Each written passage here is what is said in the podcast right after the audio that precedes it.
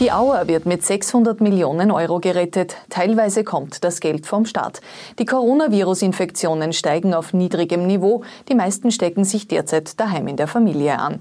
Und mit 233 kmh statt Tempo 100 ist ein junger Autofahrer im Bezirk Christkirchen vor der Polizei geflüchtet. Herzlich willkommen bei OEN Kompakt. Mein Name ist Daniela Dahlke. Österreichs Airline, die Auer, wird mit 600 Millionen Euro gerettet. Die Hälfte davon machen staatlich gesicherte Bankkredite aus, die auf sechs Jahre laufen. 150 Millionen Euro schießt der Staat zu. Weitere 150 Millionen Euro kommen von der Konzernmutter Lufthansa. Fix ist eine zehnjährige Standortgarantie. Das heißt, der Markenname, das Drehkreuz Wien-Schwächert und der Auer Hauptsitz dürfen nicht angetastet werden. Wer sich aktuell mit dem Coronavirus infiziert, tut das eher in der Familie. Das zeigen die aktuellen Fälle. Größere Clusterbildungen gibt es im Moment nicht. Die Infektionszahlen steigen auf niedrigem Niveau. In Oberösterreich ist von gestern auf heute eine Neuinfektion dazugekommen. Damit sind es aktuell 22 aktive Fälle bei uns im Bundesland. Dazu gehören vier Schülerinnen, drei aus einer Volksschule in St. Georgen an der Gusen und ein Mädchen aus einer neuen Mittelschule in Linz. Dieses Mädchen hat sich etwa daheim beim Bruder angesteckt. In der betroffenen Schule sind erst heute die Lehrer getestet worden, die die Schülerin zuletzt unterrichtet haben. Masken schützen vor dem Coronavirus. Das hat eine Studie der deutschen Johannes Gutenberg Universität in Mainz bestätigt. Forscher haben mehrere deutsche Städte verglichen und sich angesehen, wann dort die Maskenpflicht eingeführt worden ist. Mit dem Ergebnis, je früher die Maske in Öffis und beim Einkaufen Pflicht war, desto langsamer habe sich das Virus ausgebreitet, heißt es.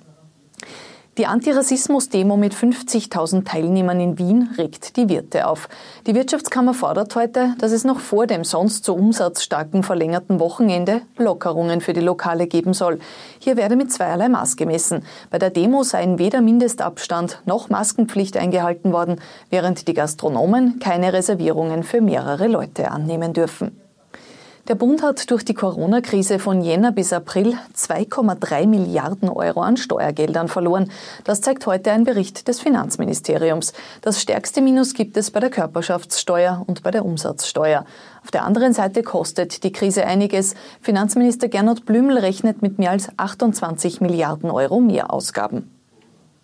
Neuseeland hat sich heute Montag offiziell Coronavirus frei erklärt. Wie das Gesundheitsministerium bekannt gegeben hat, zeigt die letzte Covid-19-Patientin keine Symptome mehr und gilt als genesen.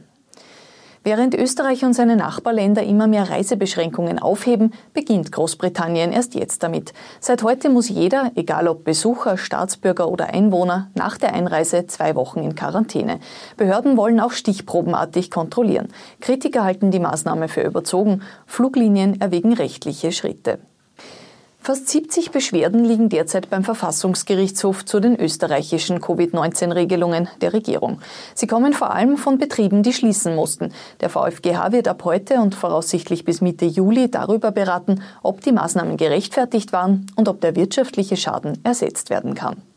Seit heute Nachmittag liegt das Ibiza-Video in voller Länge bei der Staatsanwaltschaft Wien und bei der Korruptionsstaatsanwaltschaft. Das Bundeskriminalamt sei mit dem Auswerten des Videos fertig.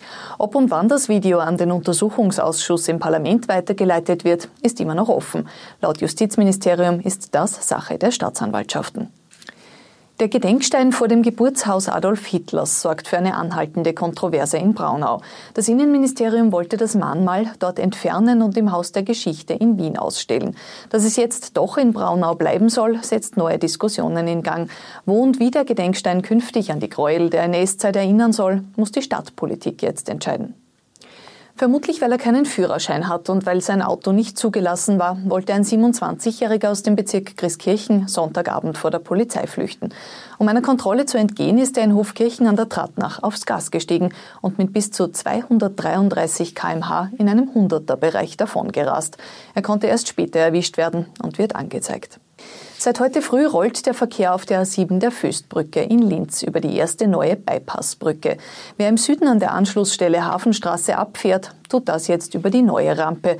Auch der neue Rad- und Gehweg auf dieser Seite sind seit heute offen. Ziel des achtspurigen Ausbaus, der im September abgeschlossen ist, ist weniger Stau. Auf- und Abfahrten werden dadurch vom Durchzugsverkehr getrennt. Und auch wenn das Wetter noch nicht so einladend ist, vom dritten auf den zweiten Platz verbessert hat sich Österreich in der EU-weiten Rangliste der Badeseen. Besser als bei uns ist die Wasserqualität nur in Zypern, dessen Strände im Ranking mit eingerechnet sind. Nimmt man nur die Binnengewässer, liegt Österreich sogar auf Platz 1. Soweit die wichtigsten Nachrichten des Tages kompakt zusammengefasst. Wir sind morgen wieder mit aktuellen Informationen für Sie da.